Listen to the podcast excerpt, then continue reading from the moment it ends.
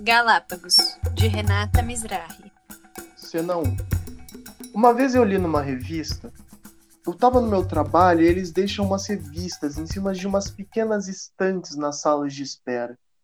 Aí eu estava lendo nessa revista que a palavra difícil não é uma palavra boa. Quer dizer, a gente não deve falar a palavra porque ela provoca uma espécie de energia negativa. É como se a gente estivesse reclamando das coisas que tem é como se a gente não merecesse estar vivo. Porque estar vivo é uma vitória, é o que dizia a revista.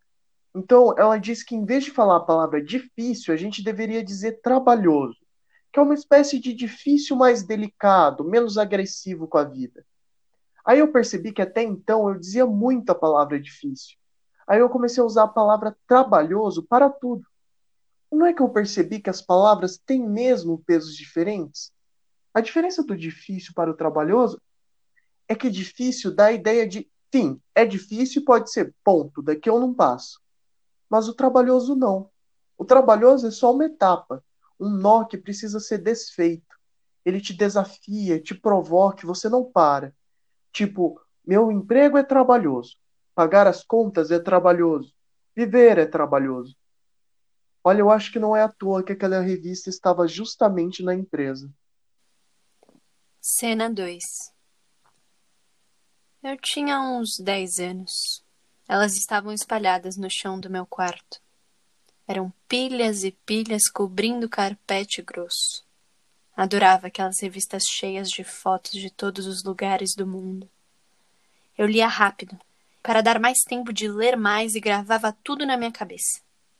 Eu gostava das paisagens que ocupavam duas páginas na revista. Era um pedaço grande de um lugar. E eu podia até pisar com meus pés pequenos e entrar na imagem. Aí, um dia eu fiquei quase uma tarde inteira dentro de uma paisagem, do lado de uma tartaruga gigante. Uma tartaruga de Galápagos. Eu fiquei fascinado por aquela imagem. Eu lembro que minha respiração mudou. Aí eu fui encolhendo meus pés para não pisar na tartaruga. Deu cãibra mas eu não consegui me afastar dela. Aí fui descendo e deitei sobre os pedaços de outros lugares do mundo. Barriga na Índia, joelho na Groenlândia, mas minha cabeça ficou sobre Galápagos e meus olhos na direção dos olhos dela. Ela estava sobre uma rocha que ficava sobre o mar. Ela era gigante, eu já disse. Os olhos bem pequenos. E eu, pequeno, com os olhos maiores do que os dela, me lembro que primeiro senti uma espécie de pena por ela ter olhos tão pequenos e ver tão diminuído, pensei. E eu enxergava dentro dos olhos dela.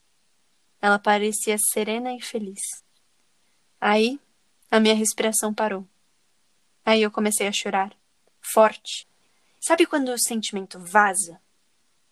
Mas era bom. Eu chorava e era bom.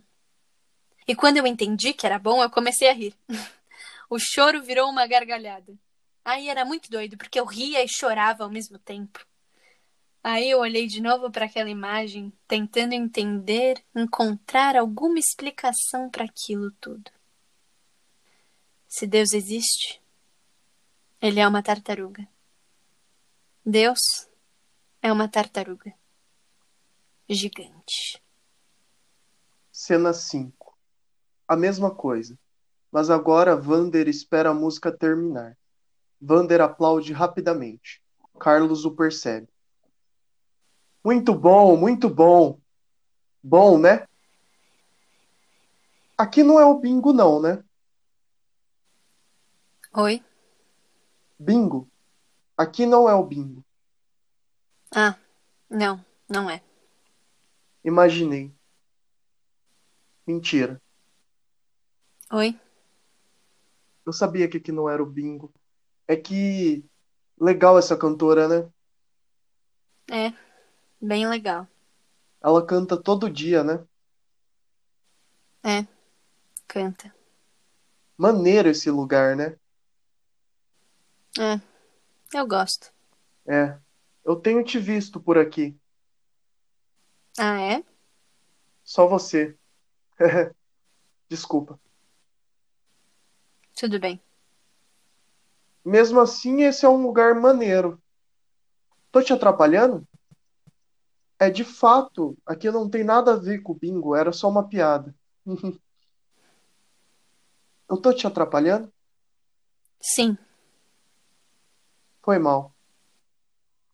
Vander vai saindo. A música recomeça. Vander volta.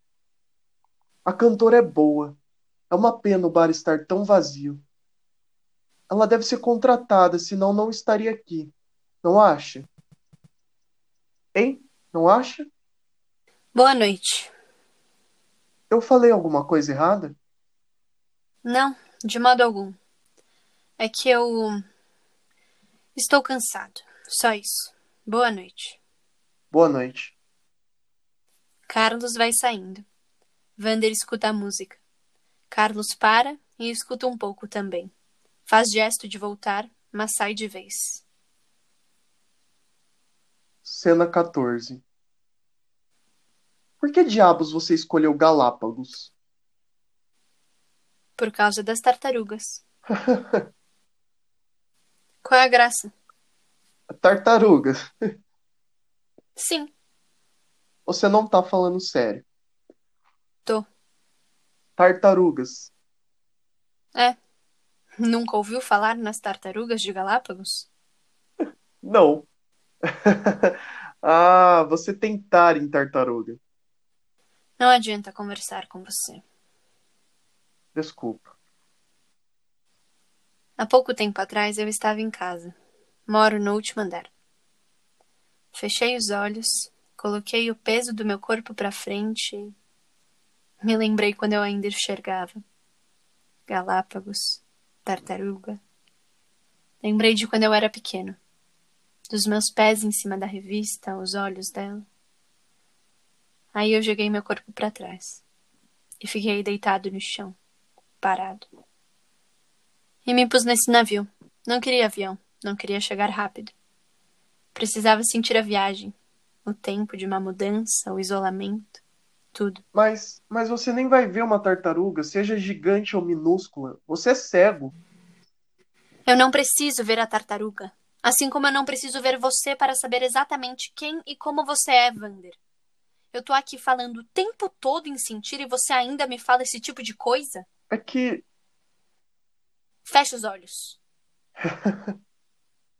Fecha a porra dos olhos. Fechou? Tá, fechei. E não me engana. Mantenha eles fechados. Como eu sou pra você. Fala, anda. Fala como eu sou pra você. Magro, com uma leve barriguinha. Que mais? Moreno, olhos pretos, cabelos lisos. Mais, É bem vestido. mais, Acho que o nariz é pequeno, tem uma voz grave. Mais, Fala manso, mas quando fica nervoso é muito agressivo, dá até medo. mais, Consegue mudar de humor de uma hora para outra. Pensa rápido, é inteligente. mais, É sensível, até demais, eu acho. Tem uma arrogância, mas eu acho que é sem querer. É de tanta coisa que sabe, vive e absorve do mundo. É cego, já ia esquecer de falar. Mas é tão esperto que não parece. Ri de coisas peculiares. Adora música. As coisas te atravessam. Vander abre os olhos. Entendi. obrigado. Sabe o que é mais engraçado nisso tudo, cara? Eu não sei se eu amo a Beth. Eu não sei se eu amo. Você entende? Amor? Escuta. Começou a chover. Você entende? Entendo. É, tá chovendo. Vander observa Carlos. Por que tá me olhando? Como sabe que eu tô te olhando? Porque eu sei. Você sabe muito. Algumas coisas. Sabe que tá chegando em Galápagos? Sei. Hoje. Hoje? Mentira, amanhã. Ah, Ah, o quê? o que, o que? Você disse ah. Ah de alívio ou de decepção? De alívio. Alívio de quê? Onde você está querendo chegar? Alívio de que bom que não é hoje que a gente não se vê mais, ou alívio de que bom, amanhã a gente não se vê mais? Que bom que não é hoje que eu vou embora. Que bom que eu ainda tenho mais um dia com você. Mas que pena que um dia é muito pouco. E eu gostaria que você viesse comigo. E agora? O que eu faço com isso?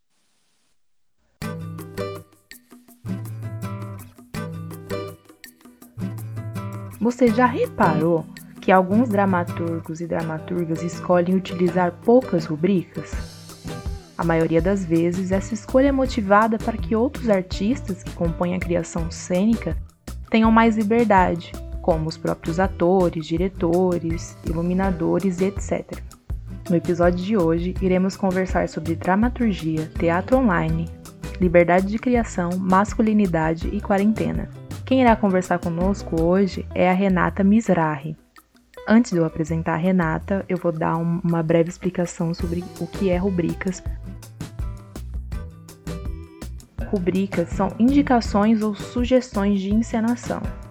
Estão presentes né, em dramaturgias, que são peças, e aí lá o, o dramaturgo ou dramaturga pode colocar que, ai, eu quero nessa cena que esse cenário seja dessa forma. Ai, o ator tem que falar gritando, sabe? São sugestões, então isso são rubricas. E aí alguns dramaturgos ou dramaturgas escolhem colocar muitas e outros nem tanto.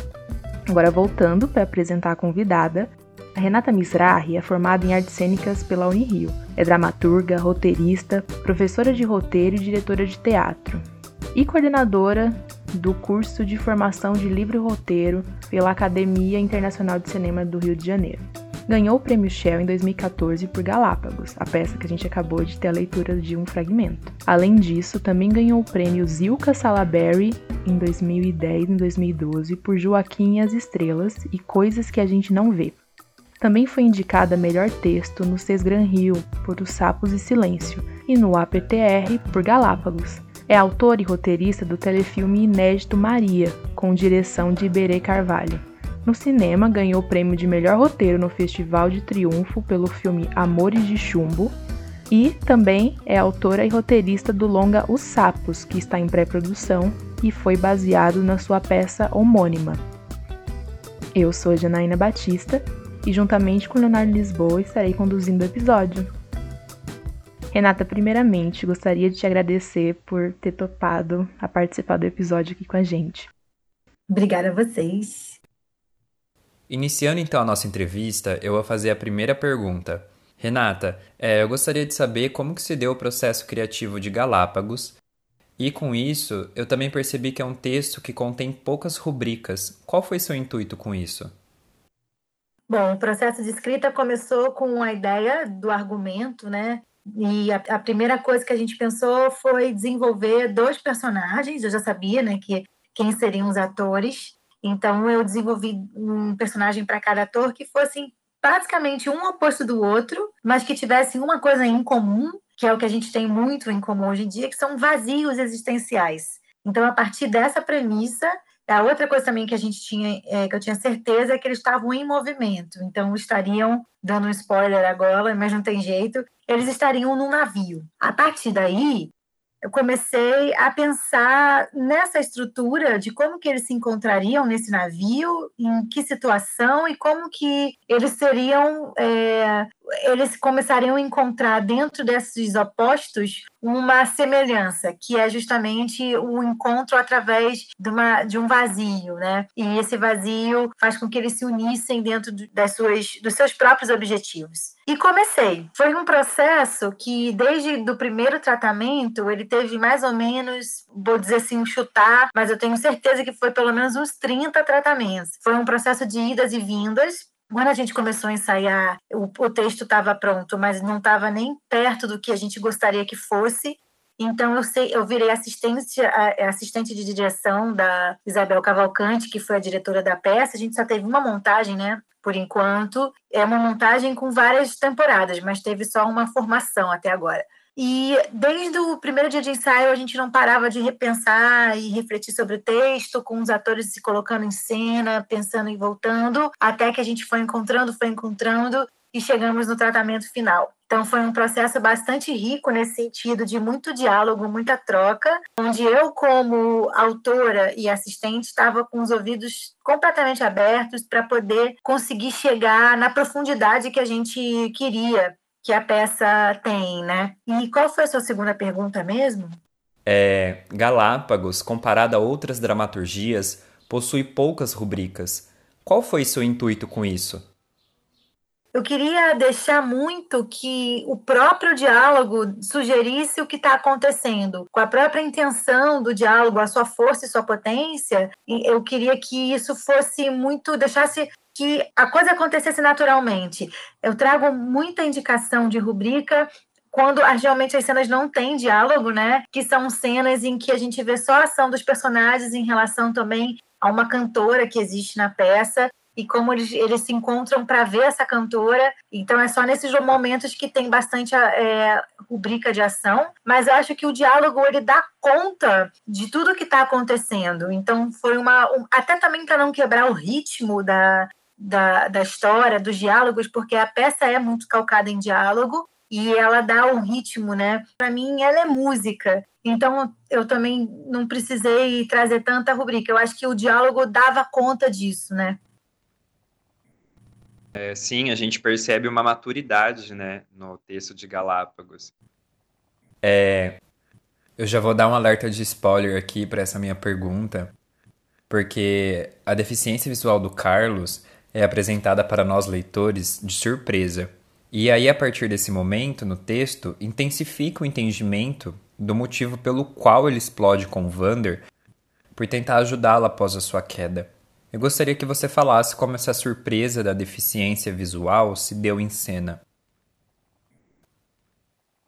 A gente sempre trabalhou em cima de uma deficiência visual em que o personagem, Carlos, né, que tem a deficiência, ele já tem uma independência muito grande. A gente teve uma orientação de uma atriz cega, que é a Moira Braga, e que ela foi perdendo a visão ao longo da vida dela. É mais ou menos isso que acontece com o Carlos. Ele, ele começa a vida vendo, né? E ele vai perdendo a visão ali na adolescência. Então ele já ele tem a noção muito grande das, do, das coisas e ele quer ser muito independente. Então esse é o ponto fraco dele. Quando ele sente que as pessoas é, o ajudam, ele odeia o sentimento de pena que as pessoas têm em relação a ele, justamente pela falta de visão. Então ele não diz que ele é cego em nenhum momento. Ao mesmo tempo, ele não assume também que há uma fragilidade por causa disso. Então, ele fica muito reativo quando, nesse momento que você citou, ele cai no chão, o Vander vai ajudá-lo e ele surta, falando que não precisa de ajuda de ninguém, que ele cai se ele quiser, ele sabe levantar sozinho. E nesse momento, o Vander ainda não sabe que ele é cego. Então, o Vander fica completamente perdido, não sabe por que, que o amigo deu um surto, mas respeita, porque sabe que alguma coisa que tá, aconteceu para além do simplesmente cair, né? Então, o ator que faz, ele trabalha muito bem isso, sim. Ele trabalha muito bem com a noção de espaço. É, se a pessoa que já viu a peça vê de novo, vai ser fácil ela ver que, que ele é cego. Mas para quem vê pela primeira vez, não, não consegue captar isso até o momento que isso é revelado na peça. Mas, ao mesmo tempo que se ela, ela entende que ele é cego, faz muito sentido os movimentos dele na peça inteira porque são, são movimentos mais quadrados, eles são movimentos mais calculados, que quem assim, como ele é muito independente, a gente não percebe direito, mas há alguma coisa estranha, mas não a, a ponto da gente ter certeza que ele é cego. Então o ator ele faz muito bem, ele, ele trabalha muito bem essa parte física e emocional do personagem. Além disso, sabemos que Carlos não é o seu primeiro personagem que possui deficiência visual. Eu gostaria de saber qual o motivo de você trazer essa característica nos seus personagens. Então, é, o Carlos, que foi, que é feito pelo ator Paulo Janini, eu não falei, né? Era aqui do Rio de Janeiro, e o Vander é feito pelo ator Cadu Garcia, acho legal falar porque eles são excepcionais, né? É, o Carlos veio de o Galápagos, ele foi me encomendado por esses dois atores, eles me procuraram, não que eles encomendaram Galápagos, a ideia, a gente não tinha nada, a gente foi criando a ideia juntos. Mas o que chegou, a vontade deles me procurarem como autora, foi por causa de um texto curto chamado The End, que é uma personagem cega no cinema e o seu namorado, e ele termina com ela no final do filme, por isso The End. Esse texto está num, num texto de teatro chamado Cena Impressa, onde existem mais ou menos 15 sketches de dramaturgos de uma mesma geração. Isso foi meado, foi em dois, mais ou menos 2010 que saiu esse livro. Depois saiu Cena Impressa 2. Mas nesse Cena Impressa eu escolhi essa cena para me representar como dramaturga e eles leram e me procuraram. A ideia da gente trazer uma pessoa cega é justamente para complicar um pouco também as relações, né? Além de tudo, a, a, a, pessoa é cega, porque já se relacionar é uma arte, se relacionar é, é, existem várias barreiras, e como você se relaciona com alguém que não tem a visão, né? Então, para mim, eu gosto muito desse tema, da dificuldade de comunicação a dificuldade de você ser claro e sincero com alguém? E será que a cegueira faz com que você seja mais sincero que o normal ou que você omita mais as coisas? Então, isso me atrai nos relacionamentos. Às vezes é tão difícil, no caso do dentro desse sketch, terminar uma relação que o namorado é extremamente cruel, mas, por outro lado, é a única maneira que ele conseguiu terminar. Às vezes a gente, para conseguir terminar uma relação, a gente acaba fazendo uma grande crueldade, é, a gente faz às vezes de uma maneira torta e machuca muito o outro, mas a gente não sabe, né, como fazer. Isso para mim é interessante, porque é isso que torna as peças é, potentes e humanas no sentido dos erros, né? Das er... Nós somos, somos seres errantes. Isso nos torna interessante e faz com que as pessoas se identifiquem. É, a gente percebe que no bar onde o Vander e o Carlos se encontram é um lugar de refúgio para os dois. E, além disso, a presença de um para o outro é um local de reconforto. Com isso, a nossa curadoria, quando leu a peça, ficou cogitando se tinha uma tensão homossexual entre os personagens. E aí eu gostaria de saber se ela realmente existe. Essa é uma ótima pergunta, porque muitas pessoas, depois da peça, é, se questionam, vêm perguntar, querem tirar essa curiosidade. Quando a gente escreveu, a gente não traz isso como intenção. A gente, eu queria trazer a gente, né, eu e os atores e a diretora, a gente queria falar de uma relação de amizade real entre dois homens. E como que isso é difícil, né? Porque dois homens tendo uma amizade real, profundo e verdadeiro, eles já são taxados de homossexuais como se os homens não pudessem ter esse tipo de amizade, né? E as pessoas faziam essa leitura: será que eles vão se apaixonar? Será que eles vão virar um casal? E a gente também não faz. Essa, e, e, aí a gente deixa que a plateia tire a sua própria conclusão a partir do final da, da peça, que ela termina em suspensão.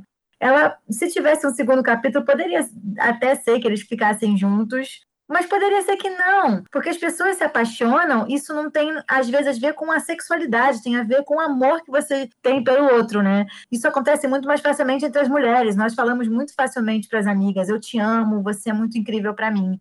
É muito difícil, né, os homens héteros terem uma relação assim, porque a sociedade está cheia de preconceitos patriarcais, machistas e homofóbicos. Mas a ideia não é, a intenção não é essa, a intenção é, é ver o quanto eles são muito parecidos dentro de suas diferenças.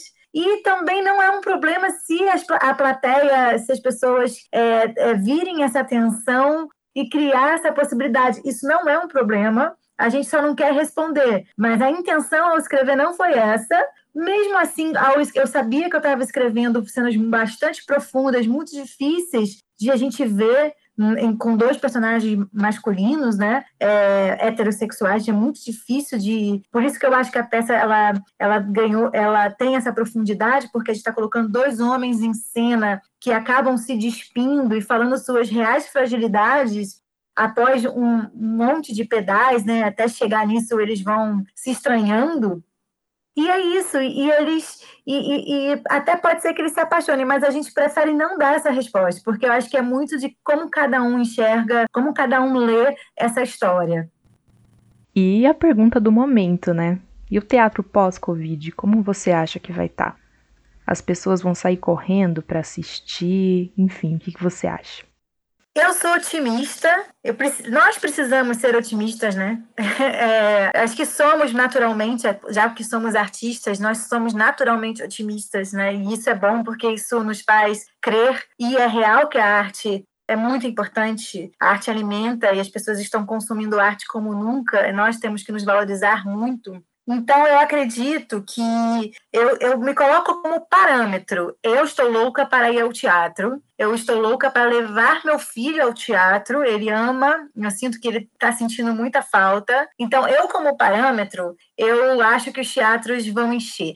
Eu não sei se vão encher imediatamente, eu acho que aos pouquinhos, sabe? Mas eu sou uma confesso que assim que abrir um teatro, com todo o cuidado do mundo, com quilo, com litros de álcool gel, máscaras, eu vou ao teatro, sabe? Até porque nós precisamos alimentar um ao outro, literalmente, né? Mas precisamos nos prestigiar, precisamos estar presente de corpo também. Eu acho que o teatro ele não acaba, ele se regenera você vê, é, teve a, o audiovisual, veio tá com tudo, e o teatro nunca acabou, nunca. Acho que pode, de vez em quando, dependendo da, do momento econômico, perder um público, mas ele não acaba. Então, eu, tô, eu sou bastante otimista em relação a isso, e eu, continuo, eu tenho projetos, já tenho projetos para pós-quarentena, tenho projetos antigos e novos, e tenho, então acredito, preciso acreditar e tenho, e tenho realmente uma intuição de que vai dar tudo certo, que a gente vai voltar aos poucos, mas que vai chegar, não, não vai parar.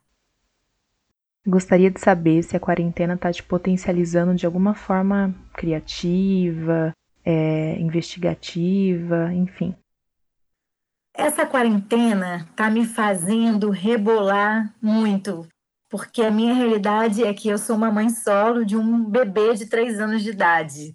E na minha vida antiga, vamos dizer assim, né, normal, eu trabalho muito quando ele vai para a escolinha. Então, nesse momento, eu continuo trabalhando muito, mas nas brechas. O que isso é bom, porque me faz focar. Eu tenho que fazer em duas horas aquele trabalho e eu não tenho outras duas horas. Então, eu, eu foco mais, né? Mas eu fico bem mais cansada. Até semana passada, eu estava um pouco resistente a criação para a internet. Como, né, assim, é, dramaturgia para Zoom, personagens que se falam através de telas, que é o que a gente está fazendo agora o tempo inteiro. E essa semana me veio uma ideia e eu acabei, assim, estou falando em primeira mão, eu vou começar a investir nisso agora, pequenas cenas, e, falando de dificuldade de comunicação e de casal, porque é uma coisa que eu gosto muito, é um tema é, talvez por, por ser, ter 40 anos e ter tido muitas relações e, enfim, cada um vai tendo as suas experiências, é um tema que muito me interessa. É, por isso, eu acho que está me potencializando num lugar de pressão, é muita pressão, porque a gente, as crianças param, as coisas param, mas as contas não param, né? Então a gente não pode parar. Então eu estou é, mais na pressão e eu não sei se a pressão é boa, mas está me fazendo sim querer realizar meus projetos, não parar, não, não me entregar ao que está acontecendo no sentido emocional, que às vezes dá vontade de chorar, de ficar parada e tudo, mas eu nem posso, porque a minha realidade ela não permite. Então eu estou atacando com toda a paciência do mundo, porque as coisas não acontecem na hora que a gente quer, de jeito nenhum, né? Vídeo que está acontecendo no mundo mas eu acho que estou é, mais viva no sentido de que eu não tenho é, eu não tenho, como se diz, é, não tem chance de, de, cair, porque eu tenho que sustentar um filho. Então eu estou inteiramente potencializada. E Renata, financeiramente falando, como é ser escritora no Brasil? Dá para se manter ou tem que ser a partir de editais, workshops, dando aula, se desdobrar até em outras áreas sem ser a artística? Eu sou escritora, mas eu me sinto uma malabarista, assim, na verdade, porque eu, eu, eu, eu carrego vários pratos, né? Vários pratinhos.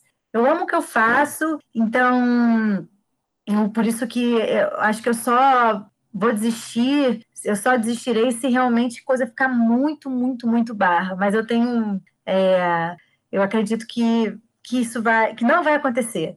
Olha, ser escritora no nosso país, é, eu acho que é assim, é, levantar vários pratos ao mesmo tempo. Se você é um escritor como roteirista contratado, isso é maravilhoso porque te dá uma estabilidade, é uma coisa que a gente está buscando muito nesse momento, né? Ou contratos em emissoras, ou então por projetos, mas eu acho que uma dica para qualquer pessoa que vive da escrita é sempre poupar dinheiro, porque é uma montanha russa. Às vezes você está num bom lugar, às vezes não. É, eu, eu agora, nesse momento, luto para emplacar projetos que no teatro, até tenho projetos que são que vêm de peças minhas que foram bastante sucesso ou projetos originais, né, para o audiovisual. Eu sou uma pessoa que, que tenho muitas ideias, então no teatro eu tenho muito empreendedorismo e e coloco minhas ideias avante, à frente, acredito nelas. Às vezes eu consigo patrocínio, isso assim, até pouco tempo atrás acontecia.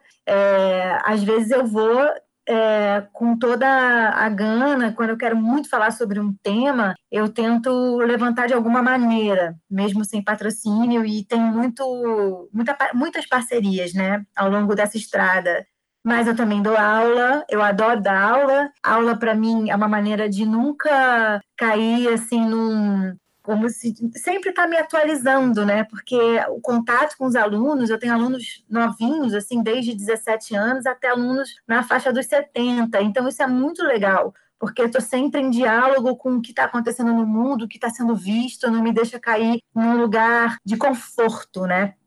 Eles me provocam, então eu dou aula tanto de dramaturgia quanto de roteiro e já viajei o país dando aula, sabe? Então eu acho que tudo isso me forma como roteirista. Além de é, é, ter um filho. Um dia eu falei assim para o meu terapeuta, é, falar, puxa, não é possível, tem, é, seria tão mais fácil eu, sei lá, ter uma estabilidade, sei lá, vir de uma família rica e ter lá o meu escritório, ficar só escrevendo sem precisar fazer mais nada. Aí ele me falou, mas tudo que você vive fora a escrita, que é muita coisa, te deixa uma, uma escritora melhor, porque aprofunda o teu trabalho. Então, eu entendo que ser escritora não é apenas parar de escrever, é ver o mundo com o canto dos olhos. Nesse país, então, é ver, um, é ver o mundo com todos os cantos do corpo, na verdade. Então, para mim, é uma. Eu sou escritora, mas eu me sinto uma, uma malabarista por conta de tantas coisas que eu preciso carregar.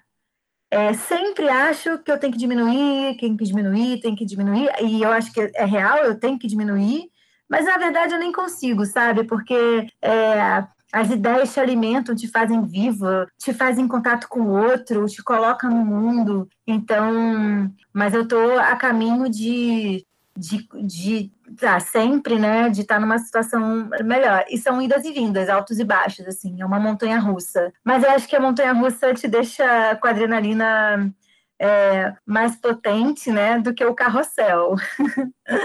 Mas em algum momento eu acho que eu vou querer o carrossel. É, você escreve roteiro e dramaturgia, né? Então eu queria saber qual é a diferença na escrita de cada um para você. A maior diferença é que no teatro, né, na dramaturgia teatral, a palavra é música, a palavra é ritmo, a palavra ela tem que ser muito bem escolhida, ela tem uma pontuação específica e isso é aceito, muito bem aceito. No, no audiovisual, é o visual, ele tudo que você puder substituir a palavra por uma imagem, melhor.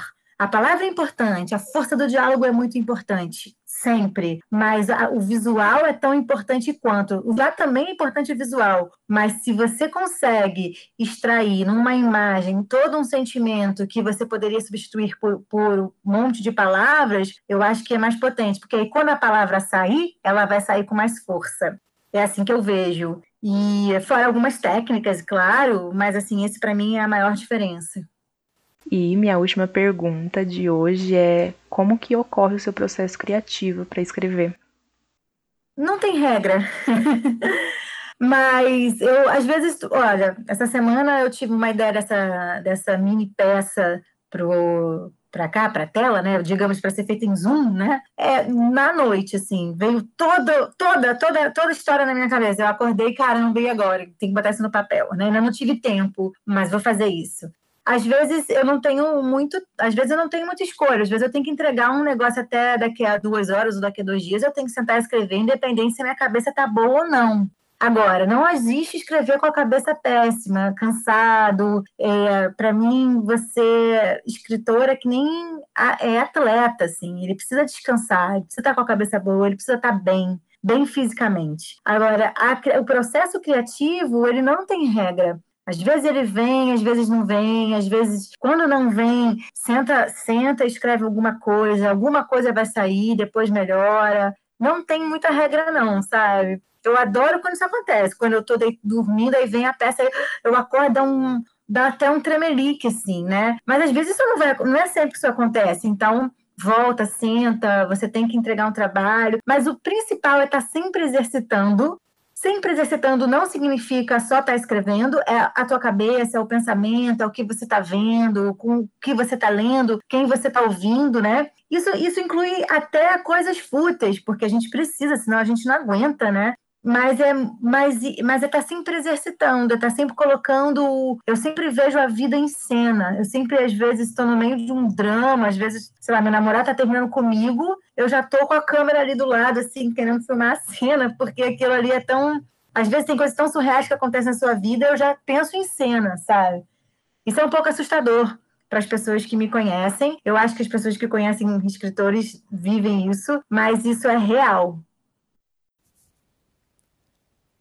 E chegamos ao fim do quarto episódio do Já Reparou Podcast. E com isso eu quero agradecer a Renata por ter participado desse encontro. E foi muito gostoso te conhecer, até na nossa conversa antes da gravação, assim, foi uma coisa muito boa. E também eu quero te agradecer por Galápagos, que é, é essa dramaturgia incrível. Ah, obrigada. Eu que agradeço vocês. Fico muito feliz de poder participar e e contem comigo sempre. Muito feliz de conhecer, de conhecer vocês e esse projeto tão legal.